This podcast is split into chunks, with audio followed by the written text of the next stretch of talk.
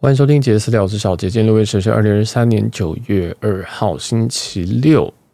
凌晨的两点半。那这一集是我们里程入门课的第四堂哦。那这个系列我们会来跟诶、欸、跟大家简单的介绍哦，或者是说算是让大家比较好入门踏入这个里里程的领域。那其实我们前几集都不断的在劝退大家啊、呃。当然，如果你被劝退，那其实也是美事一桩，就是。其实，如果知道自己需求再跳进去会比较好。那如果你跟我一样，就是一个，哎、就觉得啊，不管好酷哦，就要跳进来，那也是没什么问题的。那这个系列就是为了这些入门入门仔这样子。好，那我们第一集讲了这个，哎，里程的一些来源跟里程到底是啥小啊？第二集是讲说里程的一些，应该说航空的联盟，因为航空的联盟会直接影响到说你要选择在哪一家航空公司累积里程啊。那第三集。讲的又比较偏到另外一个方向，是里程票跟现金票的一些对比，或者是它究竟是什么？因为我们很常讲里程票跟现金票。那这一集的话，我要直接跳到一个总算要烧到痒处了啊，就是说，哎，我们这个累积里程啊，我们最常靠的就是刷卡。那这集要来讲讲这个，哎，台湾的一些信用卡这样。好，那这一集可能也不会讲完全部，因为这个每一集的篇幅我都希望可以压在。哎，至少二十分钟以内吧，我不要，因为这个有点太难了哦。那就是想说，哎，就简单一点、轻便一点，让大家可以慢慢的听、慢慢的消化，这样。好，那这一集的话，我先想先，我想先这样子说，其实刷卡是一个获得里程来源的最方便的方式哦。这个我们第一集有讲，例如说你可以刷卡，你可以说直接买里程哦，就跟别人买里程，跟官方买里程。或者说你自己搭那个航空公司哦，你都每天都每这个每个月搭个三三趟哦，或是都买什么商务舱、现金的商务舱，哇，你就可以累积累积很多里程。但是其实最快哦，万这个大家都是这样做了哦，都是不断去刷卡这样。那一天有人问我说，哪有那么多卡可以刷？所以这才是一个最大的麻烦哦，就是其实你今天如果刷卡，你说什么？哎，你一年只刷了什么二十万台币？我真认真的觉得你就不要玩里程卡。你就不要不要刷卡来赚里程，你可以直接跟别人买里程哦。所以其实这个也是另外一种方式，就是说，好，我虽然不刷这些里程卡，但是我透过跟别人买里程，我就可以直接来用里程兑换机票。所以拥有里程跟刷里程卡，这可以是两个概念，也可以是一个概念哦。这样子理解了吗？好，那我们今天要直接来讲说，哎，这个台湾的一些里程卡，我觉得台湾里程卡可以分成两个。三个好了啊，三个分类。第一个是所谓的银行飞行积飞行积分，银行飞行积分。那我是觉得这个这个词应该是星展银行用的词，但我觉得它的它的这个讲法比较好。讲简单一点，就是银行的它它这个积分呢，是你刷卡之后，它回馈在银行这边啊，银行这边就有就会告诉你说你有多少多少的飞行积分啊。那这个星展是这样，那还有个美国运通啊，台湾的美国运通，它有一个叫做。应该叫做什么会员酬宾吧？啊，那英文叫做 membership reward 哦，应该叫做什么会员奖赏？随便，它也是一个点数。那这个点数都存在你的银行，在存在银行，这个非常非常重要哈。等下再后面再讲别的。好，那这个就是所谓的存在积存在银行里面的飞行积分。那你在必要的时候，你可以把它转进这个航空公司里面。那第一种，我觉得是最我最推荐大家的原因，是因为通常这种飞行积分啊，银行的飞行积分，它都可以转不止一家的航空公司。啊，所以像在台湾发行这种呃里程卡，通常都可以转至少四，至少有这三家哦，华航、长荣跟国泰航空，通常都是这三家。那国泰航空是香港的航空公司嘛，这应该大家都知道。那有些还可以再转一些，像是新航、新加坡航空哦。那当然有些卡是更厉害啦，它可能可以转说，嗯，可能可以转到加拿大航空，可能可以转到一些。像 Flying Blue 哦，这个就不是一个航，这是两家航空公司一起成立的，是分别是法国航空跟这个 KLM 是什么？荷兰航空哦，就是一起成立一个里程计划。所以说，其实这个银行的飞行积分，我推荐原因是因为你有需要再转进去哦，你有需要再转进去。那在银行的飞行积分里面，它会不会过期呢？要看银要看银行的规定啊，有些银行规定是三年过期。像是汇丰旅人卡哦，汇丰旅人卡它有一个这个也是类似飞行积分，它三年过期，而它过期的这个嗯的规则很也很怪，是你持卡之后三年它会统一到期哦，它不是说你今天这个点数进来之后，这个点数它隔三年才会到期哦，不是，它是统一在三年，你今天即使在三年的最后一天刷还是会过期。那我已经先把例外讲掉，其他的通常都是你那个月刷进来，那它才会在一定时间内过期。那也大部分的这种银行飞行积分，只要你在持卡期间，都永远不会过期。哦，像是这个星展应该也是，然后美国运通也是。那当然，这个你会说哇，他们永远不过期，真棒。哎，对，但是你就每一年要缴年费哦，所以其实这边也要跳出来讲一件事情，通常里程卡很多都要有年费。好，那这个我们等下再来讲年费部分。这是第一个银行飞行积分，再第二个是银行的红利点数。这个红利点数非常的广哦，就是广到说我不得不把它列成一个。其实你今天其实什么 Open Point，它也是红利点数；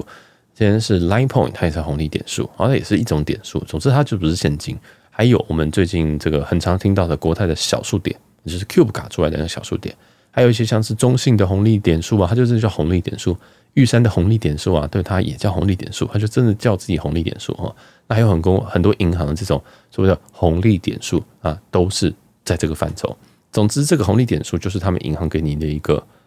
呃点数哈，代金或什么的。那你可以去兑换成可能商品，可以兑换成 iPhone 哈，有有些是可以这样，有些你可以直接折抵账单啊，你可以直接诶兑换商品，兑换诶可能甚至是返点啊。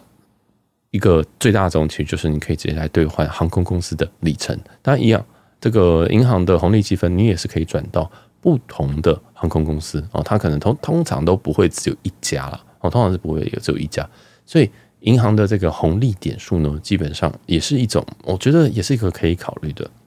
那像现在录音时间九月二号这个时间点来说，国泰 Q 卡也是一个不错的可以考虑的一个选项，这样子哦。那当然还有一些像中信卡哦，这个我也很常用，或玉山 Only 卡可以累积这个玉山红利点数，也是算非常非常常用的一个选择啊。这个这个也不算是一个什么信用卡推荐，只是告诉大家说有这个分类。那第三个就是直接会变成航空公司的里程啊，直接变航空公司里程。我们直接讲，像是星宇联名卡，星宇联名卡，你今天买，你今天办了这张这个玉山的星宇联名卡，刷下去之后，它下个月你这出账单之后，它那个里程就直接入账到你的星宇的。这个银行呃，跟着星宇航空的里程计划去了，所以你有没有发现说，哎，为什么最天推荐第一种？因为你在这个第三种哦，这个直接变成航空公司里程，它就直接开始算效期哦，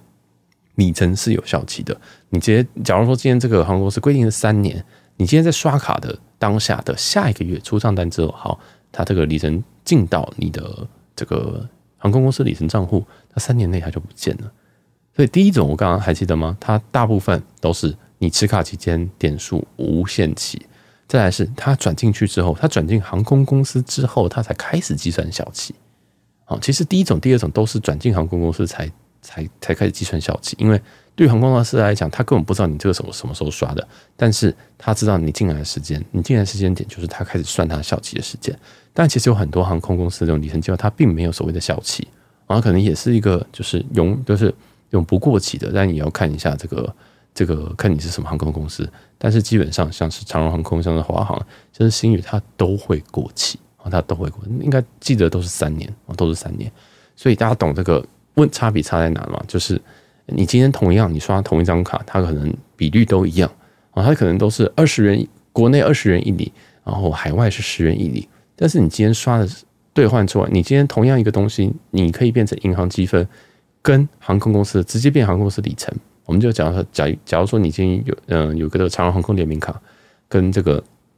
某一张某一张银行积分卡啊，银银行的里程卡，银行飞行积分里程卡，这样讲比较好，都是海外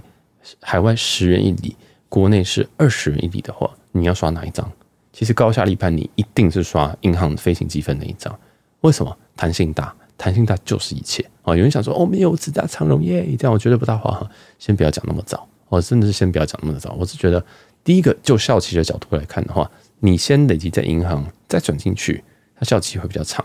啊。第二件事情是你也不知道你两年后你会想什么，或者是你明年说不定就嗯就就就，就怎么样了哈，就是可能会你就只是想搭华航或什么的之类的啊。所以这个是一个我觉得蛮大的重点，对。好，那这个就是三种类型的，我再帮大家复习一次。第一种是银行的飞行积分，意思是说你刷完卡之后，它的这个积分会先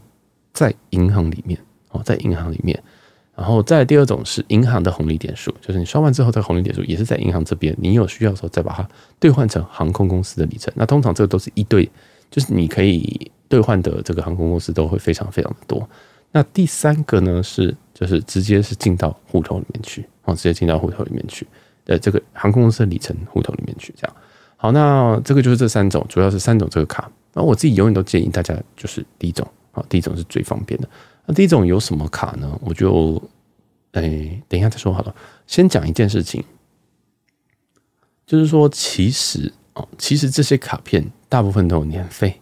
大部分都有年费。例如说，嗯，有些卡可能是八千块，有些卡可能是两万块，有些卡像 Cube 卡它是免年费的。所以，如果你今天刷的金额偏少，你甚至要把年费也要算进去哦，甚至要把年费也要算进去。但是我个人的建议。我个人的建议，大家至少要有一张，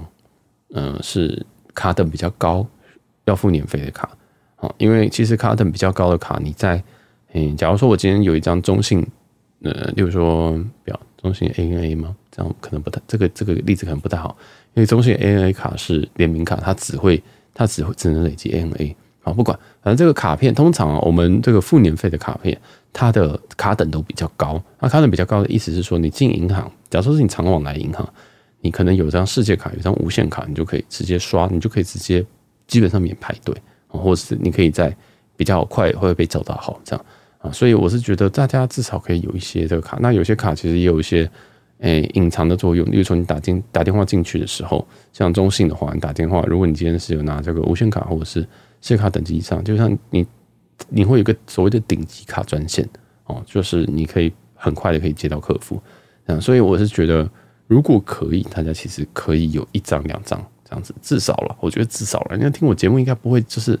就是没有办法，因为其实现在这种你要办顶级卡，什么年收五十万以上都有了，哦，这种就是它不难，你要愿意缴年费，大概就会有，你信用状况正常，愿意缴年费就有，哦，所以这个是一个考虑。那我们怎么决定我们要不要？缴年费呢，就是说他我们缴年费，他会给我们多少里程？因为每一张这种里程卡，他们第一年都会给你一个呃开卡礼。那里程卡的开卡礼其实有时候蛮多的哦，像是之前的汇丰旅人卡，它就是付八千块，最高的卡的那张无限卡，旅人无限卡那张，它好像付八千块年费，它会给你一万一万点的飞行积分。那一万点的飞行积分，其实在外面的市价就已经蛮高了哦。那加上这张卡还有。比如说四次的机场接送啊，什么东西的，你加一加，觉得其实第一年大概是不不太亏了哦，不太亏，而且它可以加速你累积到累积到你要的目标。那假如说你今天哦，你今天想要兑换这个嗯两万块的呃两万里的某一个航程，但是你一开卡就已经一万里，你剩下目标就只有一万啊，对不对？所以它其实可以很快速帮你达到目标，这样。那当你首刷的时候，你可能会需要刷一笔钱哦，有可能首刷可能是一万块两万块，但其实台湾的卡别。手刷都非常的低了，因为在美国的一些卡片，你手刷里可能要刷个十几二十万台币啊，所以这个在台湾都是蛮简单。总之，大家自己去看那个规则。然后这就是年费卡的部分，我是建议大家要拥有。如果你要跳入坑的话，直接办最高的啊，直接办可以的话就直接办最高的啊。那也是因为其实你办最高的卡等，通常它回馈是最好。像我们一样讲汇丰旅人卡，汇丰旅人卡是一张。就是我刚刚所说的第一种类别，它是银行的飞行积分卡。那它有好几种卡的，那什么青旅啊，然后中青旅卡，中间我忘记了，最然后最上面那个就是无限卡这样子哦，那就是三个卡的。其实怎么看都是绝对是办最贵的那张啊，绝对是办最贵的那张，因为第一个卡面好看，然后没有了。第一个是说它的回馈，它的海外跟国内的回馈其实是比较好的哦，是比较好的。我们举个例子，有可能说它的海外回馈十元一里。哦，十块十就是你刷十元一里的意思是说，你每刷十块钱台币就会有一里的飞行积分。好，这个这个是我们很常这样讲啊，所以也请大家就是要记这件事。十元一里的意思是说，十元你刷每刷台币十元会有一里，那二十元一里的意思就是每刷二十元你就会一里啊，这样子一个里程这样，或者是银行飞行积分啊，通称一通称一里。所以它像这个汇丰旅游卡最高的卡等是海外十，国内是十八。啊，国内是十八，就是每刷十八元一里啊，所以大家这个可以自己去比较。那如果你今天可能是比较低等卡等，我印象当中好像是，好像海外好像会变成十五元一里吧，因为从十变十五，那就会有很明显的差距。那基本上在所有的里程卡，在不同卡等，通常回馈都会有做出区别。哦，那我一律都建议直接办到最高哦，一律都建议直接办到最高。好，那一一则是卡等高，方做事方便。第二件事情就是说，其实它回馈是最，它回馈一定是最漂亮的啊，还会一定是最漂亮。然后可能还有机场接送，可能还有龙腾贵宾室或一些什么东西附加服务，我觉得都不错，我觉得都不错。好，当然，其实其实我觉得不要太排斥年费卡了，我觉得不要太排斥年费卡。只是你要记得，如果它隔一年出账的时候，你可能可以考虑一下，因为通常第二年可能就没有那么香了。哦，他第二年就不会像你第一年的时候有这个开卡礼送你多少，那第二点可以打电话进去剪卡，或者是打电话进去聊聊天哦，就是谈谈心这样。那他有时候会有一些我们所谓的 retention offer，或者就是留客的计划了。哦，那台湾其实也有，大家也可以去试试看，或者是就是可能网络上大家都会分享这样。好，年费卡在讲这边怎么会绕到这么远呢？那我这边想直接先踏入我们刚刚讲的三种里程卡的第一种，就是银行飞行积分这一类。银行飞行积分这一类，其实你要怎么选？你想说，哎，银行飞行积分表示，其实有很多家银行都有推出这个这种东西。那我自己第一个会挑选的目标就是它的回馈率是如何。那我一直都在讲的汇丰旅人卡，它其实是目前台湾所有的这种飞行积分卡里面，它是表格是最漂亮的。好，什么意思呢？有一张卡叫做花旗环旅卡、环旅世界卡，这张卡是已经没有这张卡，因为花旗已经被并掉了。应该说，他已经把这个信用卡部分给卖掉了。那它以前是海外二十元一里，国内二十元一里，啊，都是二十二十。那在目前这个汇丰旅人卡，它是海外是十元一里，国内是十八元一里，啊，那当然还有一些像是新展的飞行卡、飞行世界卡，它是海外十五元一里，国内十八元一里。哦，那我有可能记错，但是你就会听得出来说，其实这个东西叫越低越好嘛，你越低表示说你越花越少钱，你可以拿到更多的里程，所以。目前来全是就是全台湾的这个产品线来讲啊，我是觉得汇丰旅人卡是最好的。但汇丰旅人卡有很多很多的小问题，因为汇丰相对心脏比较小哦，而且它一卡一额度。如果你在汇丰有三张卡的话，它是有一点会切分你的额度的哦。这个详细大家自己办之后就会懂我的意思。好，那再来就是说，嗯，它我会考虑的除了是回馈率以外，第二件事情就是这个银行飞行积分它可以兑换的航空公司。一多不多？二我会不会搭啊？如果他今天兑换的航空公司都是一些我完全不想搭的，完全不会搭的，那就不重要哦。但是如果今天这个他可以兑换航空公司里面有有十五家，我有机会会搭，应该是这样讲说，有十五家里程我会使用，那这一家就会变成一个很好的目标啊。如果今天嗯，我可能这个航空公司的计划，它虽然它可以兑换有三十种里程计划，但是我只会搭一种，那这就没有用啊，这是没有用，所以。所以这边很就是一个很 tricky 的东西，就是你可以去看一下它的里程计划里面的，应该说它的飞行银行飞行积分可以兑换的里程计划有哪些？你看了一下，发现说哇好多哦，但是这都不会打，那就对你来讲没有意义哦。但是因为听我们节目人通常都是，应该说听这一集的人应该通常都是你很菜，你才会听得到这边，因为在前面那个十分钟之内已经很专业人已经开始摇头，已经开始快转了哦。所以通常我才会觉得，那当然越多越好。那我是觉得这样，基本上目前来讲，汇丰旅行卡的这个兑换的人真的是非常非常多啊！我举我可以举一些好的例子跟坏的例子。汇丰旅行卡，我印象当中有十几二十家吧啊，但是有些有些新有有些这个好像是新展吧，新展可以只能换四家航空公司，叫做华航、长荣、国泰跟新航啊，好像好像只有这四间啊。我们在讲台湾的美国运通，台湾美国运通也是这四家的样子，好像还有什么太行还什么的。总之非常非常的少，我就是当然说这几家大家都很常搭。如果你今天只是要兑换长荣或华航，那没有差，你就选一个回馈率最好的，对不对？就是说怎么有如果这个十八元一里十十八十啊，就是十八元国国内，然后十元海外这种是最好，那你就直接选这个。反正你最后都是最后的 Go To 都是长荣的话，那就这个啊。好，那如果你今天 Go To 还不确定你要把它转到哪个里程计划。哦，那就很麻烦了，那就非常非常麻烦。就觉得，我就觉得你可以选比较多的，我们选比较多，像汇丰旅人卡我是一直推荐哦，他没有给我钱，但是我自己是非常非常喜欢刷这张卡哈。好，那这就是所谓银行飞行积分卡。那现在的主主要的，我觉得除了汇丰旅人卡以外，当然还有星展飞行卡，还有一些像美国运通哦，这非常非常的标准。那这个有些人会讲说，那什么玉山 only 嘞？哦，之前打很凶，还有这个什么 Cube 卡，那都刚刚都被我归在第二类哦，就是。银行的红利点数，那银行红利点数也一模一样的问题，就是第一个红利点数本身在银行它有效期，跟飞行积分一样。第二件事情是，银行红利点数它一样也有兑换的目标，它一样也有合作的这个里程计划。哦，它一样有合作的里程计划，就是说，哎，我今天要呃兑换到哪一个里程里程的这个计划，像是中信吧，中信的红利点数它可以兑换哪几家？又是那几家，哈，又是新航，又是国泰。跟长荣、华航哦，其实这个大概是台湾的。这种四本柱啦，哈，这是里程界的四本柱，所以这四家，但是这四家的兑换表格不是一样的哦，不是一样。这两这四家的兑换表格，呃，是长呃，跟着是那个国泰跟新航是三个红利点数可以变成一里，哦，所以这样这样有没有被搞混？但是华航跟长荣是六个红利点数变成一里，那么这是目前的情况，所以很有趣吧？就是因为发现说，哇，现在怎么会这么麻烦？我今天以为我刷这张卡我就高枕无忧，我就准备要出国搭商务舱，结果哇！你现在规则里面还有一些东西哦，哦，这个三对三比一跟六比一算简单哦。如果你今天是 Cube 卡小数点，那个真的是超级吧哦，就是非常非常复杂。它有可能是我这这个这个比率是错的，但是我大概举个例，它可能是两呃两千点的小数点可以兑换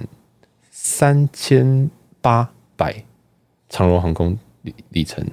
三千两百华航里程。就是它，它的它的那个数字还不是一个，就是不不是一个整，不是一个什么千位的整数，它还是一个很奇怪的数字哦。那同样也会发生在玉山的红利点数，玉山红红利点数，欧利卡红利点数也是莫名其妙，就什么二两千一比什么八千三什么之类，就是看都看不懂哦。所以而且这个数字会调，那个数字还会调，它动不动就改表。但是玉山红玉山玉山红利卡已经没怎么好改，因为刷的人已经被已经被缩减到某一个程度了。我就是刚出来的时候，那张卡真的是强到爆炸，但是现在已经不一样。我就是这些红利点数，它的表也是可以改的。哦，那刚刚讲的讲回来，第一个飞银行的飞行积分，银行的飞行积分这件事情就非常非常简单，通常百分之两百都是一比一，就是我今天刷二十元一里，比如说旅人卡，呃，是海外是十元一里，就今天刷了一百块，我就十我就有十点的这个呃飞行积分，那十点飞行积分。都是一比一的转进去，像是长荣啊、华航啊什么东西的，好，就是这些里程计划都是一比一，银行的飞行这边都是一比一，除了一个就是之前的吉祥航空，我之前用旅人卡是可以转进，哦，没有，也是一比一，对不起，我错了，更正，都是一比一，哦，所以为什么我刚刚把它列出来，是因为飞行积分它本身都是一比一，但是有些可能转，有些可能有一些上限或者有一些限制，哦。那也有一些限制，像是说你一次一定要转两千两千里两千点的飞行积分进去航空公司，他没有办法跟你讲说，哦，我今天要转一千零六十九里进去长荣航空是不行的，它有一个数字，它有一个一个一个那个对，就有一个基本的量，那基本的量每一家银行又不一样，有些银行真的比较佛心，它就是基本量就是五百一百这种的。哦，就是转进去多少就转多少，也有些银行非常的讨厌，是什么两千，就觉得很烦，因为两千你真的要刷，你要刷个两三万，你可能刷两三四万，他你才有这个。那如果你刚好就差一点点，你就差个六十九里，那我他妈我还要再刷刷刷刷两三万，为了凑这六十九里哦，你大家懂我意思吗？就如果刚有个零头的时候，哇，这个真的很痛苦啊，就变成另外去刷或者另外转积分，超级麻烦。所以，我其实觉得这个里程里程真的有很多很细琐的东西。当然，这个细琐对于像我这种人，我会觉得说，哦，乐在其中，觉得哈哈，这边省到一点，那边省一点。但是，其实我花的时间研究时间是非常非常多。这也就是为什么我们节目可以做这么多废话的集数哦。的，然后还有就是，真的你可以用很便宜的的一个成本去去去出游这样子。而且，这个里程有时候你用的更好的话，你可能可以用某一个里某一某一个定量里程，你可以换到非常非常多趟这样子。哦，所以这有还是有一些好处啦。那刚刚第三个讲就是直接进到银行，呃，直接进到里程计划的这些卡片，那大部分这都是联名卡，像是国泰航空的联名卡，它跟台新合作，跟国泰本身也有合作，就是国泰世华银行也有合作。那像长荣航空的联名卡是跟美国运通，还有国泰世华，又是国泰世华合作。像是这个华航，华航的联名卡是跟中国信托合作。啊这些都是直接你刷完个个个下一个月就直接进到你的这个里程账户去啊，还有玉山啊，玉山就跟信宇航空联名卡去合作，你刷完下个月就进去啊，所以它的时间就直接开始算了。好，这个大概就是三种这个里程卡的分类。那年费我刚刚也跟大家说了啊。那我还是建议一大于二大于三，除非你真的很知道你自己的需求。像我自己知道说，哦，我有在累积华航，呃，跟着我有累积长荣哦，因为第一个长荣的可能价格不错，还有长荣长荣的航点对我来讲比较合适，还有一个长荣确实会放票，我大概换得到。还有可能，例如说，即使我真的换不到，我把它卖掉，或者是，诶，可能我哥哦从西雅图回来，诶，也比较适合我，就是他有个直飞的哦，直飞永远大于其他的东西嘛，对不对？那有可能我父母想要去西雅图的时候，哇，那这一定花得掉哦。所以其实，呃，你在选择一个里程计划的时候，有非常非常非常多的一些眉角哦。那你不知道情况下，就先选择弹性比较高，有时候回馈率比较没有那么高也没有关系。哦，有时候它回馈率不一定是说哦，最最高的小杰说什么卡是多少里，或者是你常常看到某些卡跟你讲说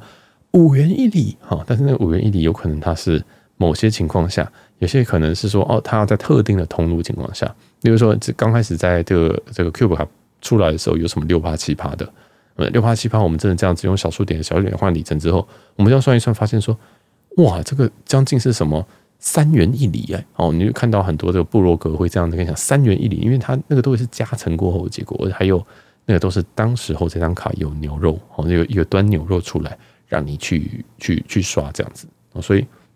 这个东西我刚刚讲都是比较常态的。我觉得这张卡本身的权益是什么？那如果有一些特特殊的环节或特殊的活动，什么五元一里啊，三元一里。那个就是单独的事情啊。总之，其实人家在办这种里程卡的时候，都是所谓的逐逐水草而居，绝对不会是说什么哦，我今天在这张卡刷到老。嗯，有啊，当然是有。应该是说，嗯，也有人这样子做啦，也有人这样做。我现在也越来越像这样，就是我就要刷一张回馈率是不会，可能不会是最高，但是应该是可能前五，我就觉得 OK 啊。然后我就稳稳的刷这张哦。我现在比较像这样。那以前的话，我可能会就是我这个这个回馈的还是六趴，那个回馈还是。四趴，那我一定会选六趴，绝对不会选四趴哦。但是后来我就稍微有点懒，所以这个逐水草而居也是因人而异，甚至有时候是因年纪而，或者是以你的你的时间成本贵不贵？你时间成本很贵，你就觉得说哦，十元一里跟九元一里啊，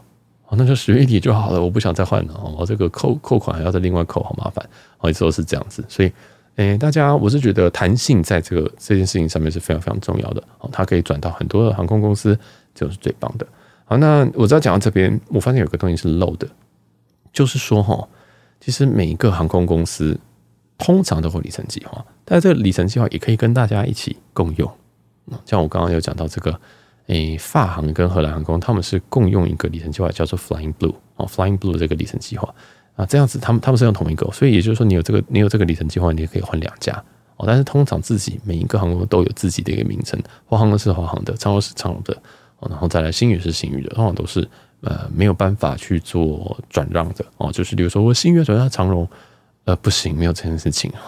就是对，就是没有这件事情。所以你转进去就是转进去啊，你顶多只拿去卖，那也要看哪一家他可不可以卖。应该说哪一家他有办法再转让给别人哦，这样子就是我们俗称的卖这样啊。所以其实诶，弹性之所以会这么重要，原因是当你转进去华航之后。它就开始慢慢的凋零，它就要开始计计算它这三年的这个最后的周期，在最后的这个生命啊，你没有换，它就不见了啊，它不会跟你讲说，哈，你这个真的是你是我们的很良好的客户，所以我们帮你这个复活哦，通常是不会，所以这个大家真的要小心的去计算，或者是小心的去去想一下，这样那也会直接的影响到说，哦，假如说我今年我一年我只刷个五万台币。我只刷五万台币，对不对？我们 best case，我们最好的 case 是五万台币。好，我每一年都刷五万台币，都在海外。那我一年我会赚多少利？五千里，亲爱的，你一年我赚五千里，你什么时候要换那一张票啊？对不对？你五千里，我们假如说，呃，我们用长荣航空，长荣航空的可能台港线好像才是什么？我忘记台港线多少了。嗯，我们举别的例子，比如说台北东京线，台北东京线单程的经济舱是。一万七千五百里，所以，亲爱的，你一年才刷才赚五千里，请问你要刷几年？你要刷四年，四年你才会换到一张单程的机票。请问四年效期就够了，亲爱的啊！所以在在接下来就是在这个结尾，我想把一个问题给丢给别人，丢给你们啊，就是说你的年刷大概是多少？这个非常非常重要，因为你的年刷如果只有五万。你要四年才能换一张单程机票，那你不如买现金票嘛。那如果你今天你一年可以刷五十万，甚至两百万，甚至五百万更多，那你玩里程计划它会更划算，它会变得更容易去有更多的空间。大家懂我意思吗？因为你今天拥拥拥有拥有这个五十万里的长荣里程，跟你拥有五千里的长荣里程是不同的事情。因为长荣最低的兑换标准可能是台港线的单程，那你会想要去台港线吗？或许不会啊。那你的目标又是什么？你目标是说我想要去美国，然后可以搭长荣的商务舱。那美国商务舱单程可能就是七呃七万五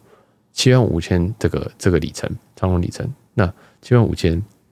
你要在三年内刷完，要不然它的效期会过。你还不要忘记说，你今天